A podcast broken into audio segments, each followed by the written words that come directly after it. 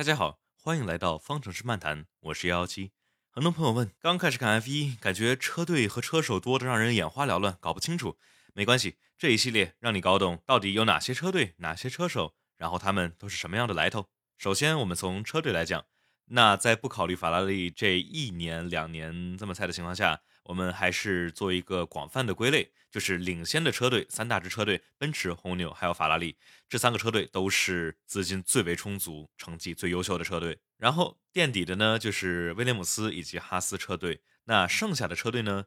国外喜欢把剩下的这一波车队称作为 midfield，国内呢喜欢把他们叫做地球组，因为巨大的资金量让前面这三个车队有着无与伦比的优势。三大车队的车都是火星车，那不是火星车的自然就在地球组了。但是呢，这个简单的分类在二零二零年后不太好用了。主要是因为法拉利由于2019引擎的问题，导致他们的引擎在2020年变得非常之垃圾，直接让他们的车辆性能跌出了前四，所以前面的就只剩下奔驰还有红牛，而地球组的车队之间的差距也变得非常之小。真正在最后可能赢得 F1 世界锦标赛的车队只有几个，因为极大的资金差距，F1 中资金最多的车队可能有着小车队数倍的资源、财力和人才，并且 F1 的机制是一个正反馈循环。胜利的车队会吸引更多优秀的工程师、顶尖的车手和提供滚滚财源的赞助商，并且能够分到最多的奖金，从而更容易在接下来的比赛中获得胜利。赢者越来越强，赢的也就越来越多。在2014到2019年，一共139场比赛，全部都是由奔驰、红牛、法拉利赢的。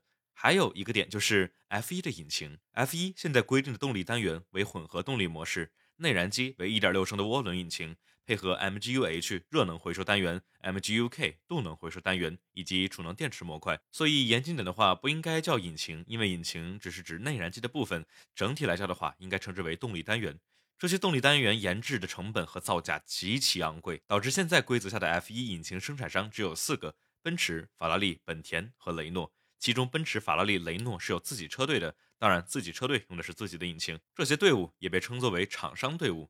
这些队伍在动力单元适配方面往往有着巨大的优势，因为车辆的其他所有设计，如底盘、变速箱、悬挂，都可以和动力单元互相紧密的配合。其他车队呢，只能从这些厂商购买动力单元，所以这些队伍也被称作为客户车队。有的朋友在看比赛最终的成绩榜时发现，哎，为什么这个红牛它不叫红牛，它叫 Red Bull Racing Honda？这个 Honda 呢，就是动力单元制造商的名字。本田最后这个成绩榜是要写 constructor 名称，也就是不只是底盘，还要加上引擎。所以说，红牛车队用的是本田的引擎，完整的写出来的 constructor name 就是 Red Bull Racing Honda。阿斯顿马丁用的是奔驰的引擎，所以完整的 constructor name 就是 Aston Martin Mercedes。现在客户最多的是奔驰，奔驰的动力队伍有奔驰自己、迈凯伦、阿斯顿马丁以及威廉姆斯。法拉利的话有法拉利自己、阿尔法罗密欧，还有哈斯车队。本田动力的话就是红牛以及 a l v a t a r i 也经常被叫做小红牛。雷诺动力的话比较惨，只有 Alpine 自己一个，非常的孤单。那我们接下来就详细的说说每个车队吧。我们就按照2020年队伍们最后的名次顺序来说，从奔驰、红牛、迈凯伦以及阿斯顿马丁车队，先说奔驰吧。二零一零年收购了源自于本田的 Brown GP，在二零一四规则巨变之后，就一直处于统治地位。可以说，这七年以来的奔驰是有史以来在 F1 里头最有压倒性优势的一支队伍，比两千年初的法拉利舒马赫组合更甚。奔驰现在已经连着拿了七次车队冠军和车手冠军，其中汉密尔顿拿了六个，他的队友罗斯伯格在二零一六年抢了他的一次。两位车手汉密尔顿 Lewis Hamilton 以及博塔斯 Valtteri Bottas。汉密尔顿大家可能都耳熟能详了吧？两千零七年，作为刚刚进入 F1 的菜鸟，就和两次世界冠军阿隆索平起平坐。第二年就赢得了第一次世界冠军，之后转折到奔驰，几乎是连续的拿下了剩下的六次世界冠军，基本上已经全面超过了舒马赫的记录。现在的目标就是拿下第八次。总之，基本没有任何弱点的车手，无论是排位的速度、轮对轮能力、对轮胎寿命的保护，还是聪明程度，都到了极致。博塔斯经常被人们吐槽就是汉密尔顿的僚机。但他也是相当有天赋的车手，特别是在排位赛的时候，有时能跟汉密尔顿不相上下。只不过博塔斯在比赛中对轮胎的保护能力不好，而且轮对轮的能力偏弱，所以总体上没有对汉密尔顿有太多挑战。奔驰大概也是看中了这样的融洽队友关系，从而继续续约博塔斯。接下来说红牛车队，没错，真的就是那个红牛。来跑 F1 真的就是来卖饮料的。但是他们并不是来搞笑的，在2010年至2013年连续赢了四次车队冠军和车手冠军，但是一四年后由于动力不占优势，一直在第二、第三位置徘徊。很多人说今年是红牛最有可能颠覆奔驰霸权的一年，而且在第一场比赛巴林站，我们也能看到确实是如此。红牛的车手为维斯塔潘 （Max Verstappen） 以及佩雷兹 （Sergio Perez）。维斯塔潘经常被人说是有史以来最有天赋的车手之一，他确实有底气。年仅十七岁就进入到 F1，十八岁晋升到红牛就赢得了第一场比赛。虽说那场比赛得感谢罗斯伯格和汉密尔顿贴的稍微有一点太近了点儿。呃，超强的天赋，似乎与生俱来的轮对轮能力和速度，让人们觉得红牛的维斯塔潘是汉密尔顿唯一的挑战者。早期维斯塔潘经常开得非常的猛，各种激进的进攻和防守，让人觉得这不就是一个愣头青吗？但是二零一八年以来，维斯塔潘的车技可谓是越来越成熟，在比赛中变得更加沉着冷静，并且纵观大局。年仅二十三岁的他，已经有了五年的 F 一经验，十次比赛胜利，实在是后生可畏。各方面已经不比汉密尔顿差，但是就算他水平再高，如果红牛的车比奔驰差的话，维斯塔潘还是没有任何机会来进行挑战。维斯塔潘的队友佩雷兹可谓是久经沙场，经验丰富。虽说从来不以绝对速度见长，但是对轮胎的保存能力可谓一流，轮对轮能力也绝对不差。虽然说就是有的时候脾气有点暴，但总体来说是相当稳的一名车手。详细的话可以移步，我有一期播客专门来讲佩雷兹来到红牛可能遇到的挑战。接下来迈凯伦车队，迈凯伦。车队可以说是现在人气最高的车队之一了吧？迈凯伦曾经是最牛的车队之一，法拉利的死对头，但是近些年沦落到中流队伍，在2017年跌到近代最惨的位置。扎克·布朗作为 CEO 的到来，让迈凯伦 F1 车队发生了一系列的管理层的变化，并且在2018年往后，整个车队可以说是步步上升。2019年拿到了地球组的冠军，第四名的成绩。2020年由于法拉利掉出了前三，迈凯伦更是在最后一场比赛超越了赛点，拿到了车队第三的好成绩。今年迈凯伦换装奔驰引擎，看起来前途非常的光明。今年车队排名第三，大概率就是迈凯伦以及动力得到回归的法拉利互相争夺。当然，有可能阿斯顿马丁偶尔也能参与进来。小红牛阿法塔瑞呢，是不是也可以安排一波？但是车队之间的实力差距到底是什么样的顺序呢？仅仅是这一场比赛还是不够的，我们还需要在之后多看一看。接下来我们说迈凯伦的两名车手迪卡多 Daniel r i c a r d o 以及诺里斯 Lando Norris。里卡多可以说是人气最高的车手之一了吧？来自澳大利亚的阳光大男孩，但是笑容背后可是极致的轮对轮技术和充满杀机的心态。这也是为什么他以 Honey Badger，也就是蜜獾，来作为自己的灵魂动物。里卡多2014年至2018年在红牛打败了四次世界冠军维特尔，并且在之后能够与天才车手维斯塔潘平起平坐，这一切足以说明他的水平。一共赢过七场比赛，但是目前还没有拿到过世界冠军。经常被认为是赛场上最优秀的车手之一，招牌动作就是超晚刹车入弯、内线超车，和领奖台上把香槟灌到鞋里畅饮。接下来说另外一位车手诺里斯，一九年刚刚进入 F1 的新星，虽然还极其年轻，但是车技相当了得。刚刚进入 F1 的诺里斯自己承认，在起步的时候总是略有保守，但是在二零年，我们看到了一位适应了车队、杀气十足的诺里斯。在多场比赛中都有极其精彩的发挥，展现出了十足的速度以及轮对轮技术。有的人说，塞恩斯和诺里斯的水平被这两年来迈凯伦逐渐进步的车所放大了，并且诺里斯两年以来的对手只有塞恩斯，所以对于诺里斯来说，真正的考验就是今年是否能够和车技高超且经验丰富的里卡多一战。最后，我们来说阿斯顿马丁车队。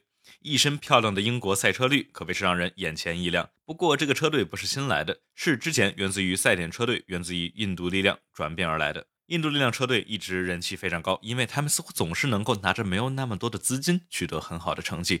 一八年，印度力量车队破产，被当时的车手佩雷兹和斯特罗尔老爸解救，临时转为赛点车队。二零二零的赛点车队拿出来的赛车被人们发现与一九年的奔驰冠军车 W 十极其的相似，虽然总体还是符合规定的。但是最后，赛点车队还是由于后刹车通风道的相似，被罚了十五分，直接导致了失去了去年第三车队的位置，拿到了第四。如今，斯特罗尔老爸提供了巨量资金和与奔驰的深度合作。理应让他们去继续争夺第三，但是今年地板的削减对于阿斯顿马丁抄袭奔驰 D r a k 长轴距的设计概念打击是最为巨大的。